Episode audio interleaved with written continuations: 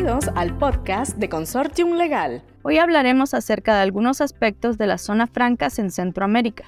Y es que Centroamérica es una gran opción para los inversionistas, promoviendo diversas industrias, especialmente la de zona franca, siendo esta industria cada vez más competitiva debido a los múltiples incentivos que se otorgan, incentivos que promueven la expansión de esta industria en la región y que conllevan a la generación de miles de empleos cada año, el fortalecimiento de alianzas con otros países, el incremento de las relaciones comerciales de las empresas ya existentes en cada país, el aumento del desarrollo económico de diversas zonas rurales, entre otros.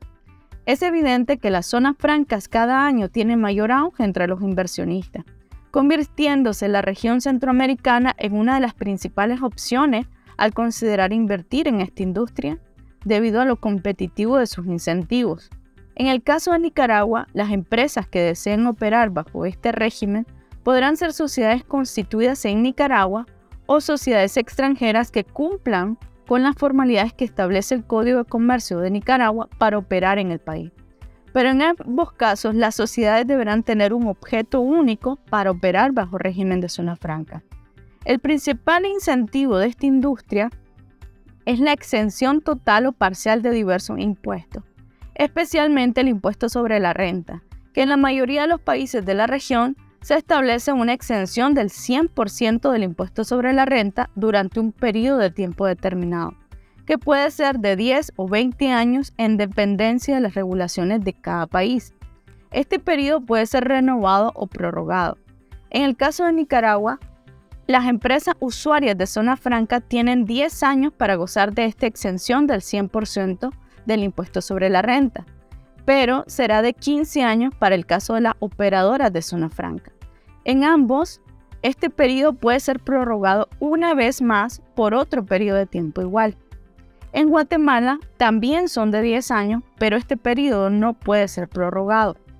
En el caso de El Salvador, por ejemplo, el plazo varía dependiendo de si se trata de un desarrollista o de un usuario directo de zona franca, así como también en dependencia de la ubicación que tenga.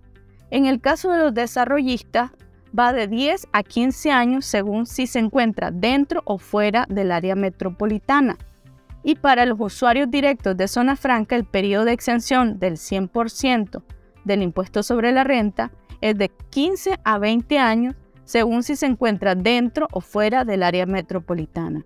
En ambos casos, ya sea desarrollista o usuario directo, dicho periodo puede ser prorrogado por cinco años adicionales, siempre y cuando se cumplan con todos los requisitos que se establece para ello. En el caso de Honduras, este beneficio de exención total del impuesto sobre la renta es por un periodo de 15 años y se puede prorrogar por 10 años más.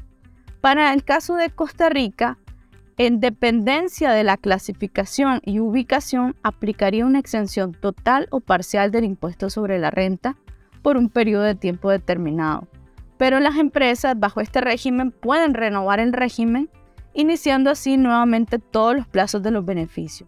Existen otros beneficios que son aplicables en cada país según las regulaciones que se establecen y con, con el fin de incentivar esta industria. Y también para poder ingresar a este régimen de zona franca, las empresas deberán cumplir con una serie de requerimientos o em, requisitos que establecen las regulaciones de cada país. Si usted requiere mayor información sobre los requerimientos, las obligaciones y los incentivos de esta industria en cada país, contáctenos y con mucho gusto le atenderemos.